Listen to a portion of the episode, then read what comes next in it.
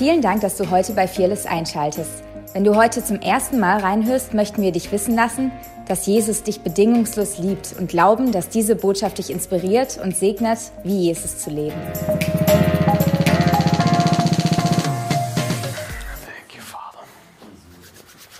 Habt ihr gemerkt, wir hatten zwei Wellen des Geistes hier im Lobpreis? Drei von euch? Okay. Hoffentlich die Worship auch. Nein, Spaß. Was, was war das Gemeinsame in beiden? Holy Spirit, ja. Er ist die Welle. Ganz ehrlich, ich glaube, ich habe empfunden, wie bei beiden Wellen das Entscheidende war, dass wir fokussiert wurden auf, dass Gott hier ist. Im einen haben wir Raum gegeben, dass Gott hier kommen darf und machen darf, was er will. Und in dem anderen Angst geht, Kraft kommt, weil er da ist. Ich meine, du könntest auch sagen, ähm, dass Mangel geht und Fülle kommt. Du könntest auch sagen, dass Krankheit geht und Heilung kommt. All das ist im Reich Gottes. Also, und für mich, sorry, ich bete gleich noch und dann geht es wirklich los, aber für mich ist es wichtig, dass wir als Christen trainiert werden in unseren Sinn, dass wir das wahrnehmen. Ansonsten singen wir nur tolle Songs und eigentlich tun wir nicht mit dem Partnern, was tatsächlich Gott tun will und dann dann verpassen wir. Du, du kommst in den Himmel, absolut, aber du verpasst, was Gott gerade machen will. Und ähm, wir sind geistliche Wesen. Wenn du Jesus in dein Herz aufgenommen hast, in dein Sein aufgenommen hast, dann sagt die Bibel, du wurdest von neuem geboren. Du bist nicht mehr nur noch ein Mensch, du bist eine neue Kreation und du kannst jetzt mit Gott partnern. Du lebst in einem anderen Reich, von einem anderen Reich, das viel realer ist als das, was wir hier wahrnehmen, das, was wir hier fühlen, das, was wir hier vor Augen haben. Und deswegen müssen unsere Sinne trainiert werden, sagt Hebräer, damit wir wieder lernen, was tatsächlich real ist und aus dem heraus leben. Das nennt sich aus dem Geist heraus leben. Ist dir mal aufgefallen, dass alles, was wir als Christsein erleben oder was wir deklarieren und für uns nehmen, das ist alles zuallererst mal im Geist. Jede geistliche Segnung in der Himmelswelt wurde uns gegeben die kannst du vielleicht hier noch gerade gar nicht fassen oder anschauen oder sonst was. Die ist im Geist. Und deswegen müssen wir mit dem Glauben partnern, weil der Glaube das verwirklicht. Er sieht das, was im Geist ist und setzt es frei. Okay, jetzt beten wir. Jesus, Jesus ich danke dir, dass du hier bist. Ah, was würde passieren, wenn wir kein Lied brauchen würden, um das zu verstehen? Was würde passieren, Jesus, wenn wir tatsächlich realisieren würden, dass du da bist? Jesus, ich bete, dass du unsere Gesinne schulst. Heiliger Geist, mach uns sensibel auf dich, weil du bist hier. Du warst nicht nur im Lobpreis da und bist dann gegangen. Du bist hier. Und Jesus, wir setzen unsere himmlischen Augen auf dich. Wir setzen unsere Gesinnung auf dich. Wir partnern mit dem, was im Unsichtbaren ist und sagen, dass dieses Reich hier in uns und um uns herum sich manifestiert. Und Heiliger Geist, trainier uns, schul uns.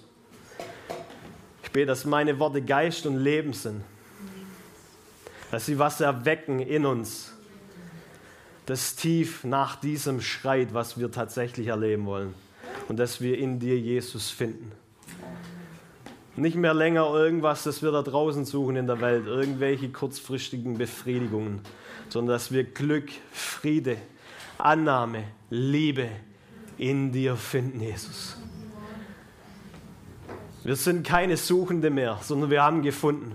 Und ich bete, dass wir von diesem Ort heraus leben, aus dieser Ruhe, nicht mehr herumgetrieben zu sein, sondern angenommen, geliebt zu sein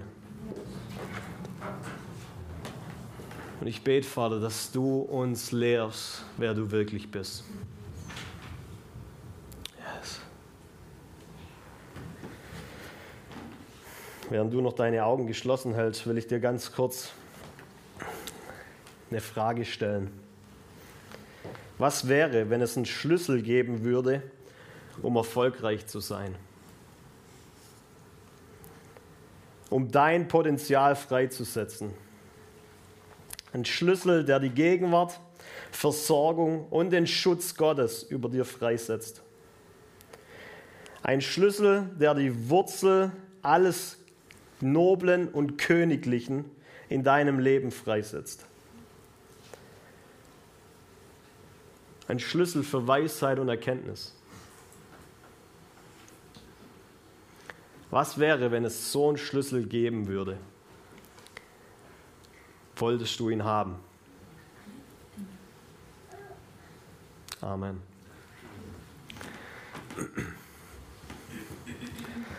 Willst du den Schlüssel? Absolut, ja.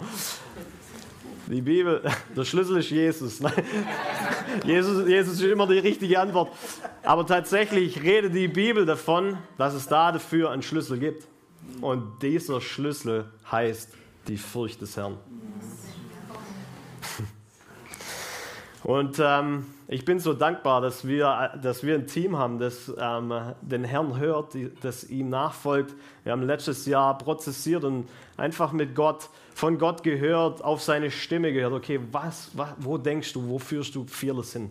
Was ist das, was, was du tun möchtest? Und das ist für mich ein absolutes Privileg, mit solchen Leuten unterwegs zu sein, die Gottes äh, Stimme hören und die sensibel sind und die sich auch nicht zu schade sind, irgendwelche ähm, eventuellen Programme oder sonst irgendwas über Bord zu werfen, sondern dem zu folgen, was Gott gerade anhaucht. Und wir haben so empfunden, dass Gott ähm, Herrlichkeit freisetzen will und dass, wenn er Herrlichkeit freisetzt, das nur kommt, wenn wir ihn fürchten.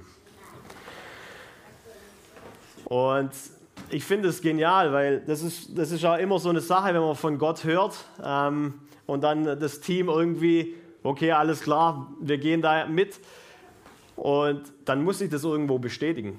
Ansonsten ist ein toller Wunsch, es, ist, es, es, es wird nicht geprüft. Und ich finde es genial, was Gott gerade auf der ganzen Welt tut. Weil es ist genau das, was wir empfinden. Gott setzt seine Gegenwart frei und die kommt nicht äh, über eine neue Offenbarung von, ähm, von irgendwelchen Dingen, sondern die kommt aus einer Offenbarung von Reinheit, von Heiligung, von, von dieser Heiligkeit. Wir sehen das also überall, wo du auf der Welt herum äh, schaust und so mache ich das ganz oft. Ich versuche dann das, was Gott zu mir sagt, irgendwo zu richten und zu schauen, okay, ähm, bestätigst nicht nur bei uns hier, sondern wo, tust du genau das Gleiche. Und ich finde es genial, weil Bethel, die haben gesagt, dass Gott wie so ein eine Gerechtigkeitssäule errichtet. Gerechtigkeit bedeutet, da kommt Reinheit, da wird was gerichtet auch ein Stück weit. Dann sehen wir diese, diese Erweckung in Asbury, wo, wo, wo es gar nicht um irgendwen geht, sondern Gott kommt. Ich habe vor kurzem einen Artikel gelesen, dass da geheißen hat, der, der gepredigt hat, der hat gedacht, das war katastrophal. Er hat seiner Frau geschrieben, du liebe Zeit, schlechteste Predigt meines Lebens. Ähm, und dann kam jemand nach vorne, wo das Worship-Team dann fertig war in der, ähm, in der Mittagspause. Da war quasi niemand mehr, außer noch ein paar Leute. Und der hat seine Sünden bekannt. Und aufgrund dessen ist was ausgebrochen, ähm, das ähm, ja, über, über Wochen jetzt ging. Und ich frage mich so, okay, was ist, was, was also zum einen, okay, wow, wir, wir, hören irgendwo richtig, das ist eine Bestätigung für mich, aber was willst du mit Fearless tun?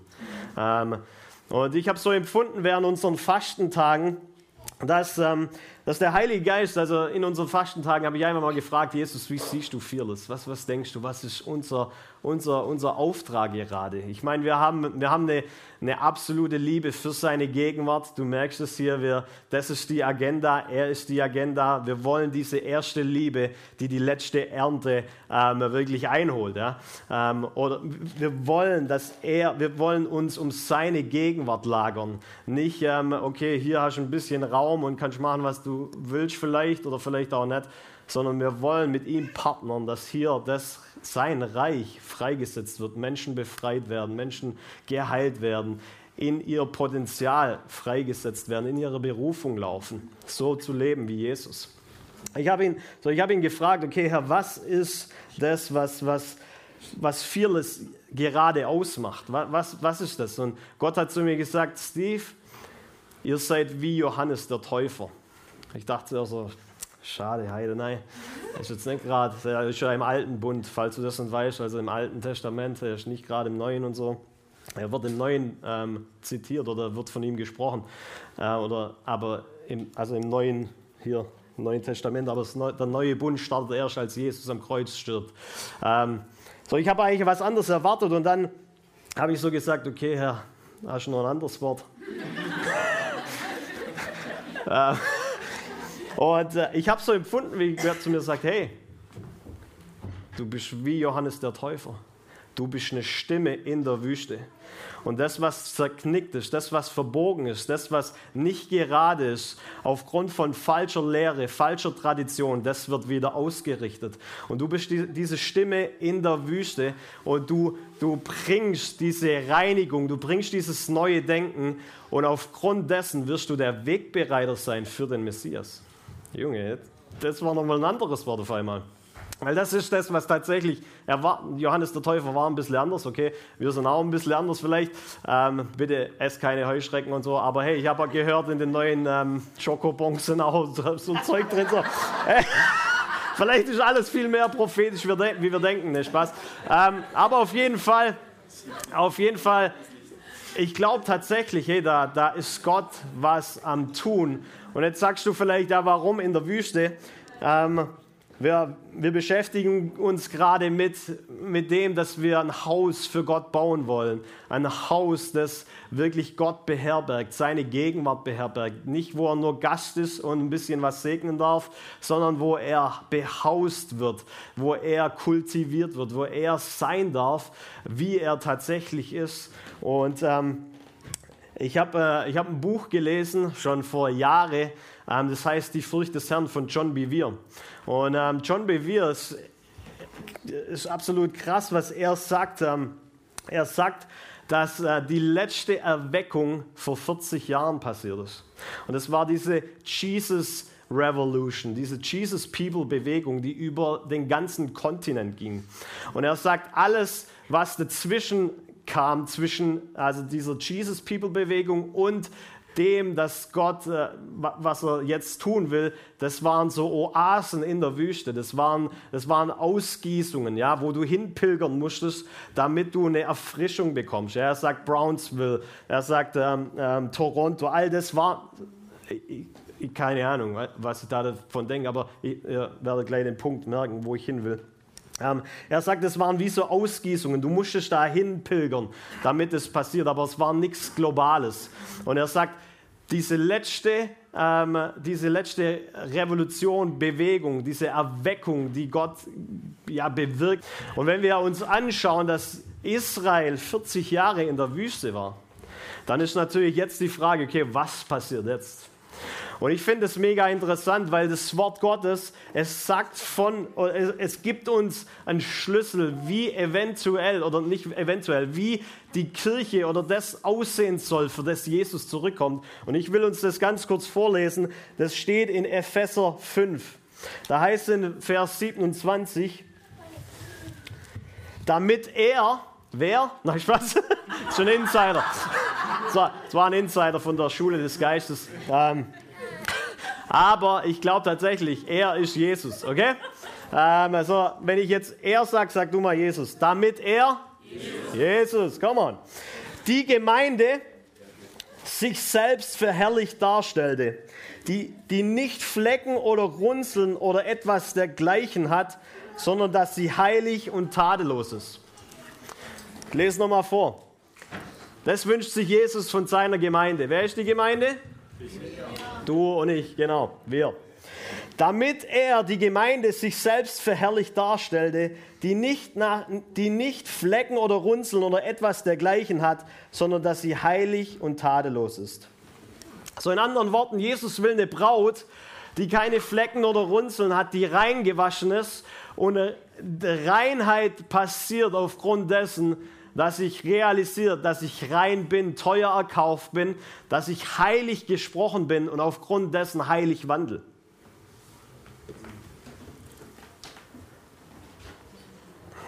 Das ist so. So Heiligung, Heiligung produziert Reinheit. Und dann werden wir dieses Bild, für das Jesus gerne zurückkommt. Möchte uns noch ganz kurz einen anderen Bibelvers vorlesen. 2. Mose 19, Vers 3 für all die, die ihre Bibel dabei haben. Mose bestieg den Berg, um Gott zu begegnen. Der Herr rief ihm vom Berg aus zu, richte den Israeliten, den Nachkommen von Jakob, diese Botschaft von mir aus. Ihr habt selbst gesehen, was ich mit den Ägyptern gemacht habe. Ich habe euch sicher hierher zu mir gebracht, wie ein Adler, der seine Jungen trägt. Wenn ihr nun auf mich hört und euch an den Bund haltet, den ich mit euch schließen will, dann werdet ihr mit mir, äh, dann werdet ihr mir mehr bedeuten als alle anderen Völker. Mir gehört die ganze Welt, aber ihr seid in besonderer Weise mein Eigentum. Ja, ihr sollt ein heiliges Volk sein, das alleine mir gehört. Als Könige, als königliche Priester sollt ihr mir dienen. Sagt dies den Israeliten. Mose ging zurück, rief die Sippenoberhäupter des Volkes zusammen und erzählte ihnen, was der Herr ihm aufgetragen hatte. Das ganze Volk Israel war sich einig. Wir wollen alles tun, was der Herr uns befiehlt. Komm mal, das ist gar nicht mal so schlecht. Mose überbrachte die Entscheidung dem Herrn. Halleluja. Okay. Nachdem er berichtet hatte, was die Israeliten geantwortet hatten, sagte der Herr zu Mose, ich werde in einer dichten Wolke zu dir kommen und so mit dir sprechen, dass auch das ganze Volk es hört. Es soll nie wieder ein Zweifel geben, dass du in meinem Auftrag redest. Geh nun wieder zurück. Die Israeliten sollen sich heute und morgen darauf vorbereiten, mir zu begegnen. Sie sollen ihre Kleider waschen und sich am dritten Tag bereithalten, denn an diesem Tag werde ich vor allen Augen auf den Berg Sinai herabkommen. Gott gibt hier, eine, gibt hier ein Versprechen, dass er uns begegnen will, dass er den Israeliten begegnen will und das am dritten Tag. Und ich finde es bemerkenswert, weil ein Tag bei Gott ist wie tausend Jahre. So, in diesen, in diesen zwei Tagen soll das Volk sich reinigen, also quasi diese alten Kleider von Ägypten ablegen. Römer 12 sagt es im Neuen Testament, hey, startet anders zu denken. Verändert euer Denken, damit ihr nicht mehr nach dem Fleisch wandelt, nach dem, wie euch die Welt erzogen habt, sondern damit ihr so wandelt, wie es Gott von euch möchte. Nicht aus eigener Kraft. Wir strengen uns nicht an, um so zu leben wie Jesus. Das funktioniert nicht. Aber indem ich mich demütige unter seine Autorität, unter das, was das Wort Gottes sagt, dann kommt Autorität auf über mich und dann kann er mich befähigen, dann kommt nämlich gnadisch Befähigung, so wie er zu leben. Und an diesem dritten Tag wird der Herr kommen, um uns zu begegnen.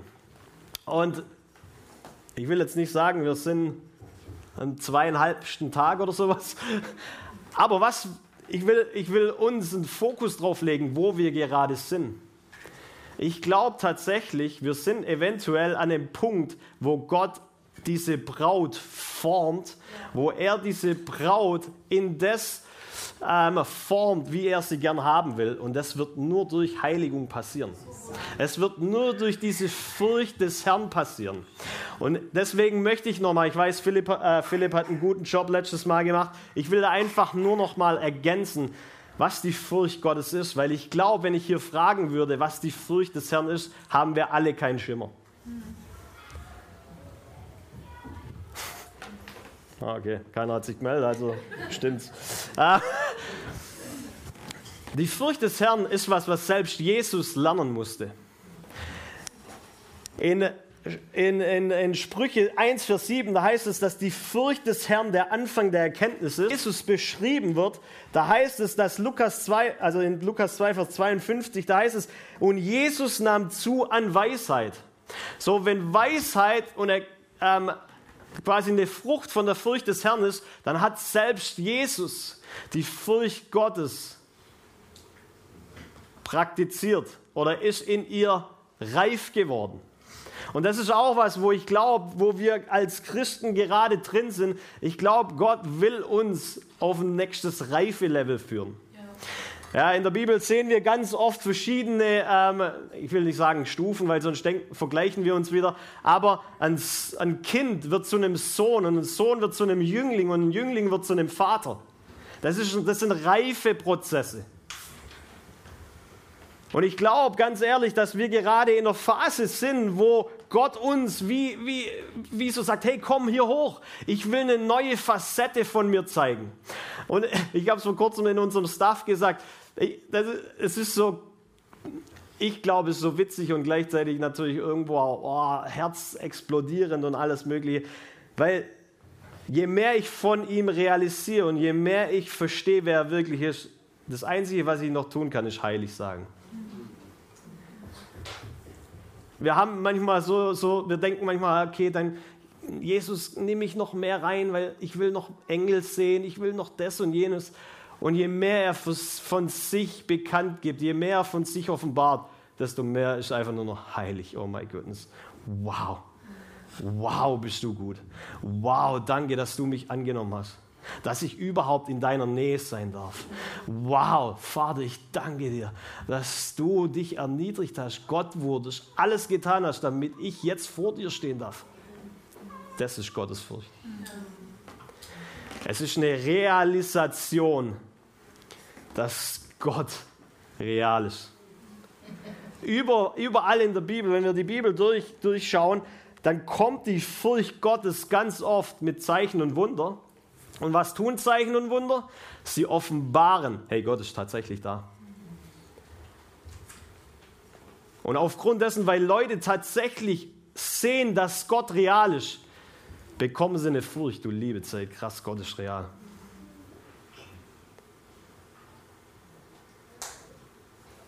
So was in unserem Lobpreis passiert, wenn wir uns ausrichten auf das, wer Gott tatsächlich ist, da kommt in uns eine Furcht. Und diese Furcht, ah, sie bezeugt mit unserem Geist, wow, Gott, du bist so real. Und danke, dass ich überhaupt in deiner Gegenwart stehen darf. Furcht hat in allererst, die Furcht Gottes hat nichts mit Strafe zu tun. Weil Angst kann nicht in der Liebe sein. Das wäre ein Widerspruch. Warum, warum ist es dann so, dass, dass wir überführt werden von unserer Schuld, wenn wir in seiner Gegenwart stehen? Das ist genau das. Das ist Buße, weil du realisierst, wer er ist. Und wenn du realisierst, wer er ist, dann realisierst du, wer du bist. Und aufgrund dessen wird dir bewusst, du liebe Zeit, wo lebe ich eigentlich?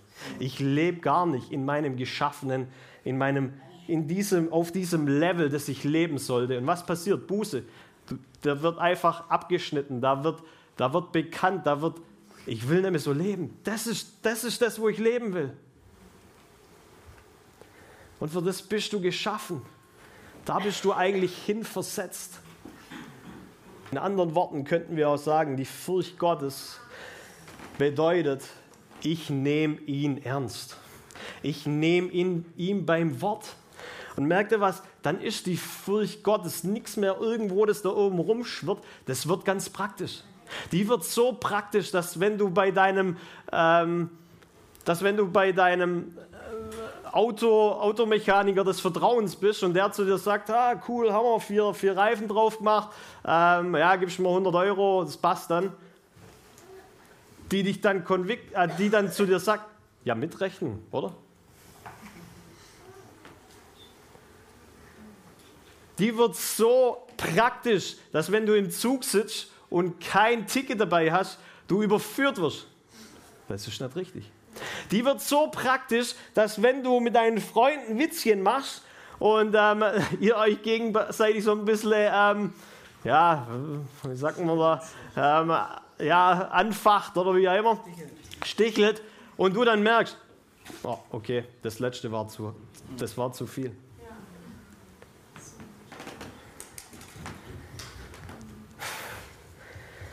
Sie ist so praktisch, dass die Bibel sagt, in Matthäus 5, Vers 23, wenn du eine Gabe darbringst zu dem Altar, Also wenn du vor Gott was, was bringen möchtest, wenn du ihn anbetest, wenn du in Gottesdienst kommst und sagst, ja, come on, ich will dir alle Ehre geben und dich dort erinnerst, dass dein Bruder etwas gegen dich hat, so lass deine Gabe dort am Altar und geh vorher hin, versöhne dich mit deinem Bruder und dann komm und bring deine Gabe wahr.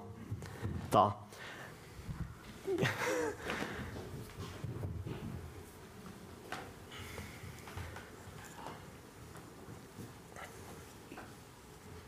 Die Furcht Gottes ist was ganz Praktisches, die wir im Leben haben, haben sollten.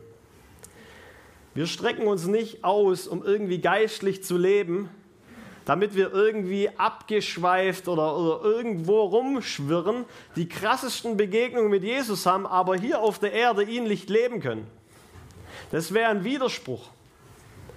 Ich habe mal jemand sagen gehört, den ich eigentlich sehr schätze, aber der hat gesagt, ich will so himmlisch gesinnt sein, dass ich auf der Erde zu nichts mehr zu taugen bin. Das ist falsch. Ich will so himmlisch gesinnt sein, so ähm, von, dieser, von dieser geistlichen Welt eingenommen sein. Ich will, ich will sehen, was in dieser himmlischen ähm, Welt, was für eine Kultur da ist, um sie hier auf der Erde zu etablieren. Nicht um irgendwie abgespaced zu sein und dann kann ich meinem Bruder nicht mal vergeben. Nicht um so abgespaced zu sein, dass ich hier auf der Welt alle möglichen Menschen verletze. Das funktioniert nicht im Geist zu wandeln, ist was ganz Praktisches. Und es wird gesehen, indem ich meinen Bruder lieb. Es wird in dem sichtbar, dass ich ein Botschafter von einer anderen Welt bin, aber all diese Attribute mitbringen. Und die müssen hier im Sichtbaren sich manifestieren. Und Jesus ist hier ganz knallhart, er sagt, hey, ich feiere, dass du mich anbeten willst. Aber zuallererst mal klärst das mit deinem Bruder. Weil das ist genauso viel Anbetung. Junge, ich liebe die Bibel. Okay, Jesus sagt auch, ich weiß, ich habe nämlich sechs Minuten noch, Herr, hilf mir kurz, aber das schaffen wir. Jesus sagt in Matthäus 6, äh, in Matthäus 15, 6 bis 8, dieses Volk ehrt mich mit den Lippen, aber ihr Herz ist weit weg von mir. Ganz ehrlich, das kann in der Anbetung tatsächlich stattfinden. Du kannst ihn ehren, du kannst die coolsten Worte singen. Und manchmal, ganz ehrlich, startet auch was im Fleisch und es geht über in den Geist. Also wir singen vielleicht und wir starten im Fleisch, weil wir irgendwo noch unsere Gedanken zurechtfinden müssen. Aber wenn es nicht irgendwann zum Connecten kommt, dann habe ich nur Worte gesungen. So, Jesus sagt, dieses Volk ehrt mich mit den Lippen, aber ihr, ihr Herz ist weit weg von mir. Ihr ganzer Gottesdienst, oh, ihr ganzer Gottesdienst ist wertlos. Oder vergeblich verehren sie mich, denn ihre Lehren sind nichts als Gebote von Menschen. Junge, ich weiß nicht, weil ich den Bibelvers, aber genau das ist, was passiert. Das senkelt uns wieder. Um was geht es tatsächlich? Das ist das, was das Wort Gottes tut. Ich habe es an der Schule des Geistes gesagt. Das Wort Gottes ist lebendig, es ist wirksam und es schneidet Geist und Seele. Es senkelt dich, es sagt dir, hey, das ist das, was real ist. Was deine Seele gerade durchmacht oder dein Körper. Das ist untergeordnet zu dem, was tatsächlich real ist.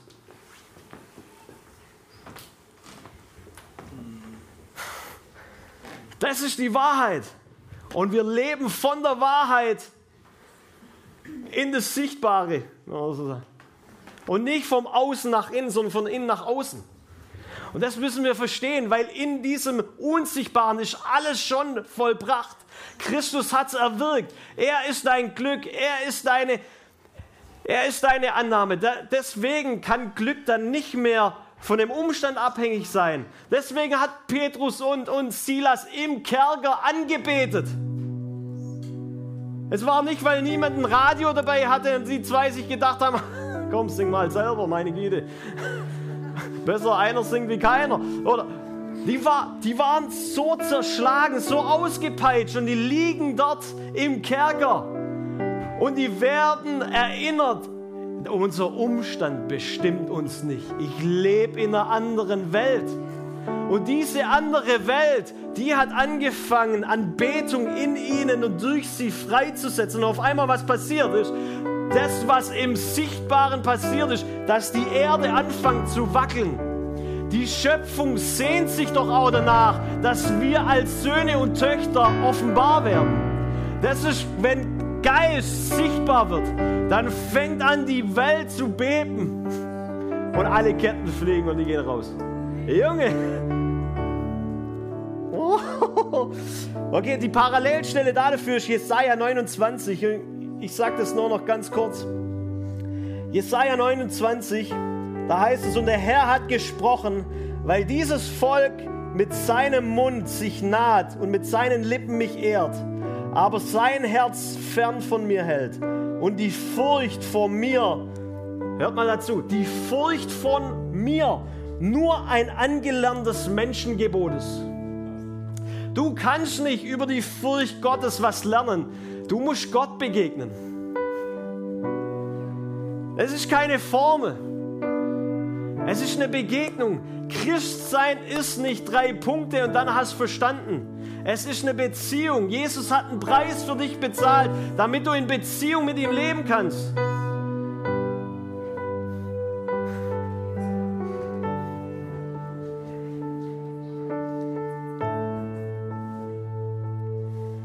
So, wenn ich Gottes Wort ernst nehme, dann bedeutet es, ich fürchte ihn mehr als mich selber. Ich fürchte ihn mehr als meine Umstände. Ich fürchte ihn mehr als die Menschen da draußen. Die Furcht des Herrn ist das Antiserum gegen Menschenfurcht. Und wie wird es sichtbar? Indem, wenn Gott was zu mir sagt, ich das ernst nehme. Ich mach's. Ich bin gehorsam.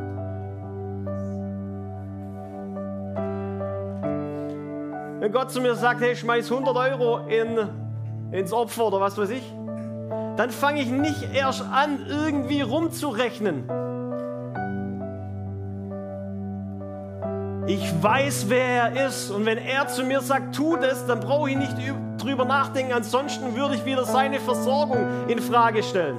Ich fürchte ihn mehr. Ich fürchte sein Wort mehr. Ich fürchte das, wer er ist, mehr. Und wenn er sagt, so und so läuft, dann kann ich beruhigt dem nachgehen, weil ich weiß, da kommt eine ganz andere Welt mit dem.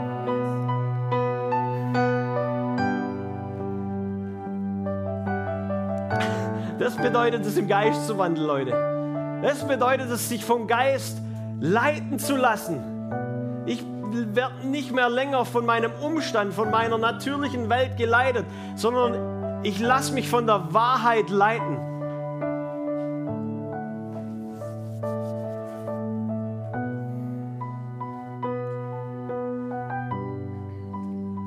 Ich lese nur noch ein paar Bibelverse vor. Ich werde gar nicht mehr groß darüber eingehen. Psalm 34, Vers 12. Kommt, ihr Söhne, hört mir zu. Die Furcht des Herrn will ich euch lehren. Psalm 25, 14. Der Herr zieht ins Vertrauen, die ihn fürchten, und sein Bund dient dazu, sie zu unterweisen.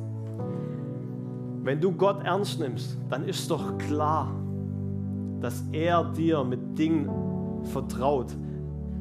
Er sich dir selber anvertraut. Er dir Dinge anvertraut, die er sonst mit niemand tut. Warum? Weil du ihn ernst nimmst. Wenn mein Freund immer wieder Sachen tun würde, wenn ich ihm Sachen anvertraut, die da draußen rumblabbern oder sonst irgendwas, irgendwann würde ich sagen, du liebe Zeit, dir erzähle ich nichts mehr. Und ich glaube ganz ehrlich, Gott sehnt sich nach Freunden, nach Freundinnen, nach Menschen, nach Christen, die nicht nur christlich spielen, sondern die Freunde mit ihm werden, wo er Dinge erzählen kann, was er gerade in der Welt tun will, was er an deiner Arbeitsstelle tun will, was er durch dich in deiner Familie, in deiner Nachbarschaft tun will. Es muss praktisch werden. Du kannst vielleicht singen, du bist ein Freund Gottes. Du kannst mir auch erzählen, du bist ein Freund Gottes. Zeig's mir. Es ist praktisch, dieses Leben mit Jesus. Psalm 112, da spricht es von zehn Verheißungen, die aus der Furcht Gottes kommen. Und das Krasse ist, es startet mit Freude. Furcht und Freude können Hand in Hand gehen. Als Jesus vom Tod auferweckt wird, da rennen die Frauen und es heißt, sie rennen mit Furcht und mit Freude, um das zu erzählen. Freude ist was Heiliges, weil der Heilige Geist heilig ist. Dann ist die Frucht des Geistes auch heilig und Freude ist das zweite Glauben. Philipper 2, Vers 12. Bewirkt eure Rettung mit Furcht und Zittern. Du liebe Zeit, ich dachte, ich bin aus Gnade errettet. Bist du? Das erweckt, hier redet es von einer Ehrfurcht. Wow, danke, dass ich errettet bin. Hier geht es nicht darum, okay, wie versuche ich jetzt ähm, ein bisschen mehr zu zittern oder, oder irgendwas zu tun.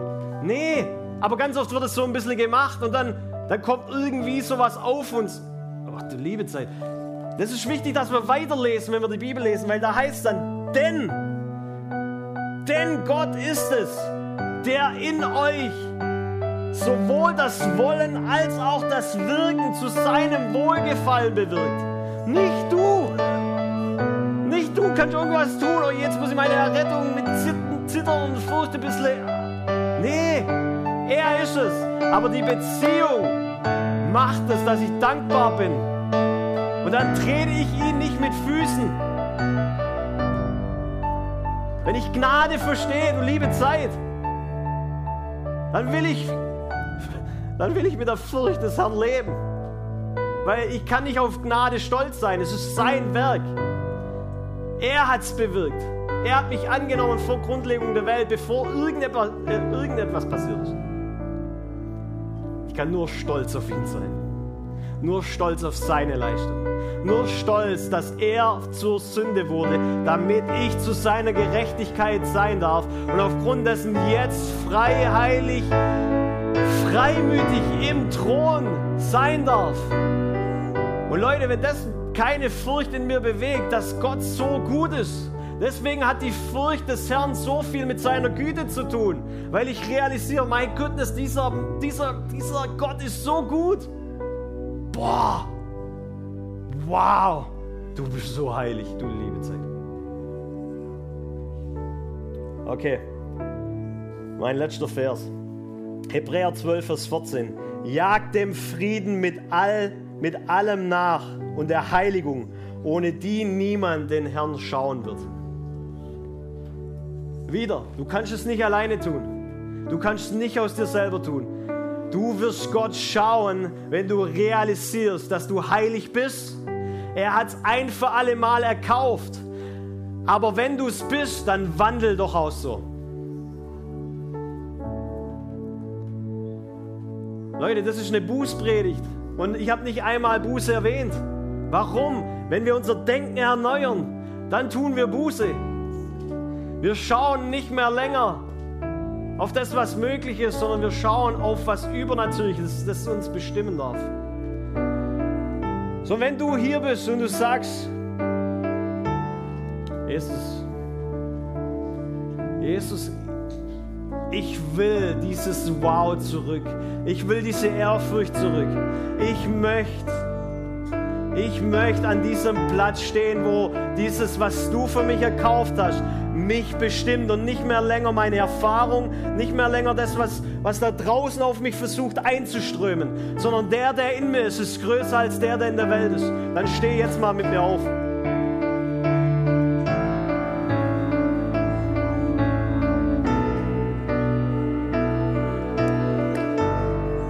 Leg deine Hand auf dein Herz und bete ein eigenes Gebet. Wart gar nicht, bis ich was mache, weil ich will nicht dir eine Formel geben.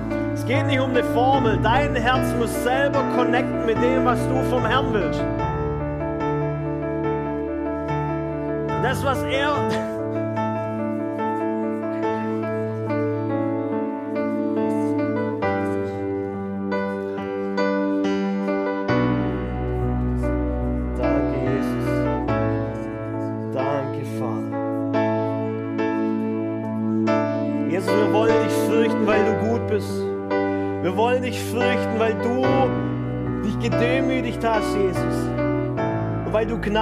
uns freigesetzt hast.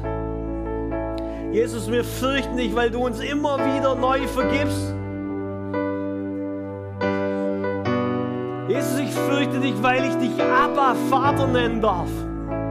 Oh, du bist nicht nur irgendwas, du bist Vater für mich.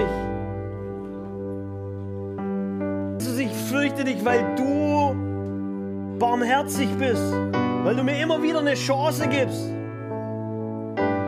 Ich danke dir, Herr. Ich danke dir, Jesus. Praise you, Father. Lass ganz kurz noch deine Hand auf deinem Herz. Ich will diesen Gottesdienst beenden mit Psalm 67, wo es heißt, Gott sei uns gnädig und segne uns. Er lasse sein Angesicht leuchten über uns, dass man auf der Erde erkenne deinen Weg, unter allen Nationen deine Hilfe. Da hast du noch gar nichts getan. Es ist rein seine Gnade. Es sollen dich preisen die Völker Gott. Es sollen dich preisen die Völker alle. Es sollen sich freuen und jubeln die Völkerschaften, denn du wirst die Völker richten in Geradheit und die Völkerschaften auf der Erde. Du wirst sie leiten. Es sollen dich preisen die Völker Gott. Es sollen dich preisen die Völker alle. Die Erde gibt ihren Ertrag, Gott. Unser Gott wird uns segnen.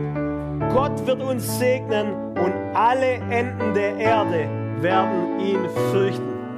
Es bete ich, Jesus, dass aufgrund dessen von deinem Segen auf unserem Leben, auf, aus Grund, aufgrund dessen, dass wir gesegnet sind mit jedem geistlichen Segen in der Himmelswelt, aufgrund dessen, dass wir nicht mehr so leben wollen wie die Heiden oder wie die Pharisäer, sondern aufgrund dessen, dass wir mit dem partnern, was du für uns getan hast, die Welt dich fürchten wird. Weil die Welt, oh, ich weiß nur noch in Englisch, in Awe versetzt wird, in diese Ehrfurcht versetzt wird, weil du gesegnet bist. Weil du ein Segen wurdest. Und ich danke dir dafür, Herr, dass du diesen Segen vom Himmel freigesetzt hast, damit wir mit dir leben dürfen. Amen. Come on. Hey, wenn du hier bist und ähm, wir werden den Gottesdienst spenden, aber wir werden hier noch ein Ministry-Team haben. Wenn du hier bist und du sagst, hey, ich habe mein Leben noch nie Jesus wirklich gegeben. Eigentlich bin ich Christ und ich denke, ich wäre Christ, aber eigentlich meine, meine Taten, die zeigen eigentlich was anderes. Dann komm hier nach vorne. Ich würde es mega lieben, für dich zu beten, dass wirklich ein Herrschaftswechsel stattfindet. Weil wir können diesen Gott nicht repräsentieren, wenn wir denken, wir sind Herr über unserem Leben. Weil dann wirst du auch nicht geleitet. Du leitest dich selber. Also es muss ein Herrschaftswechsel stattfinden. Und wenn du sagst, ja, ich brauche diesen Herrschaftswechsel, dann geh hier nicht raus, sondern komm hier nach vorne. Jesus hat einen zu hohen Preis bezahlt, dass du dich selber leidest. Und es ist auch ziemlich anstrengend. Und wenn du hier, wenn du noch ein ermutigendes Wort brauchst oder du brauchst Heilung in deinem Körper, komm hier nach vorne, wir würden es lieben für dich zum Beten. Ansonsten wünsche ich euch einen hammergesegneten Sonntag. Äh, ihr seid gesegnet mit jeder geistlichen Segnung in der Himmelswelt und aufgrund dessen wird die Welt anfangen, Gott zu fürchten. Okay? Alright, ihr Lieben, bis ähm, bald. Ähm, bis zum nächsten Mal. Seid gesegnet. Ciao.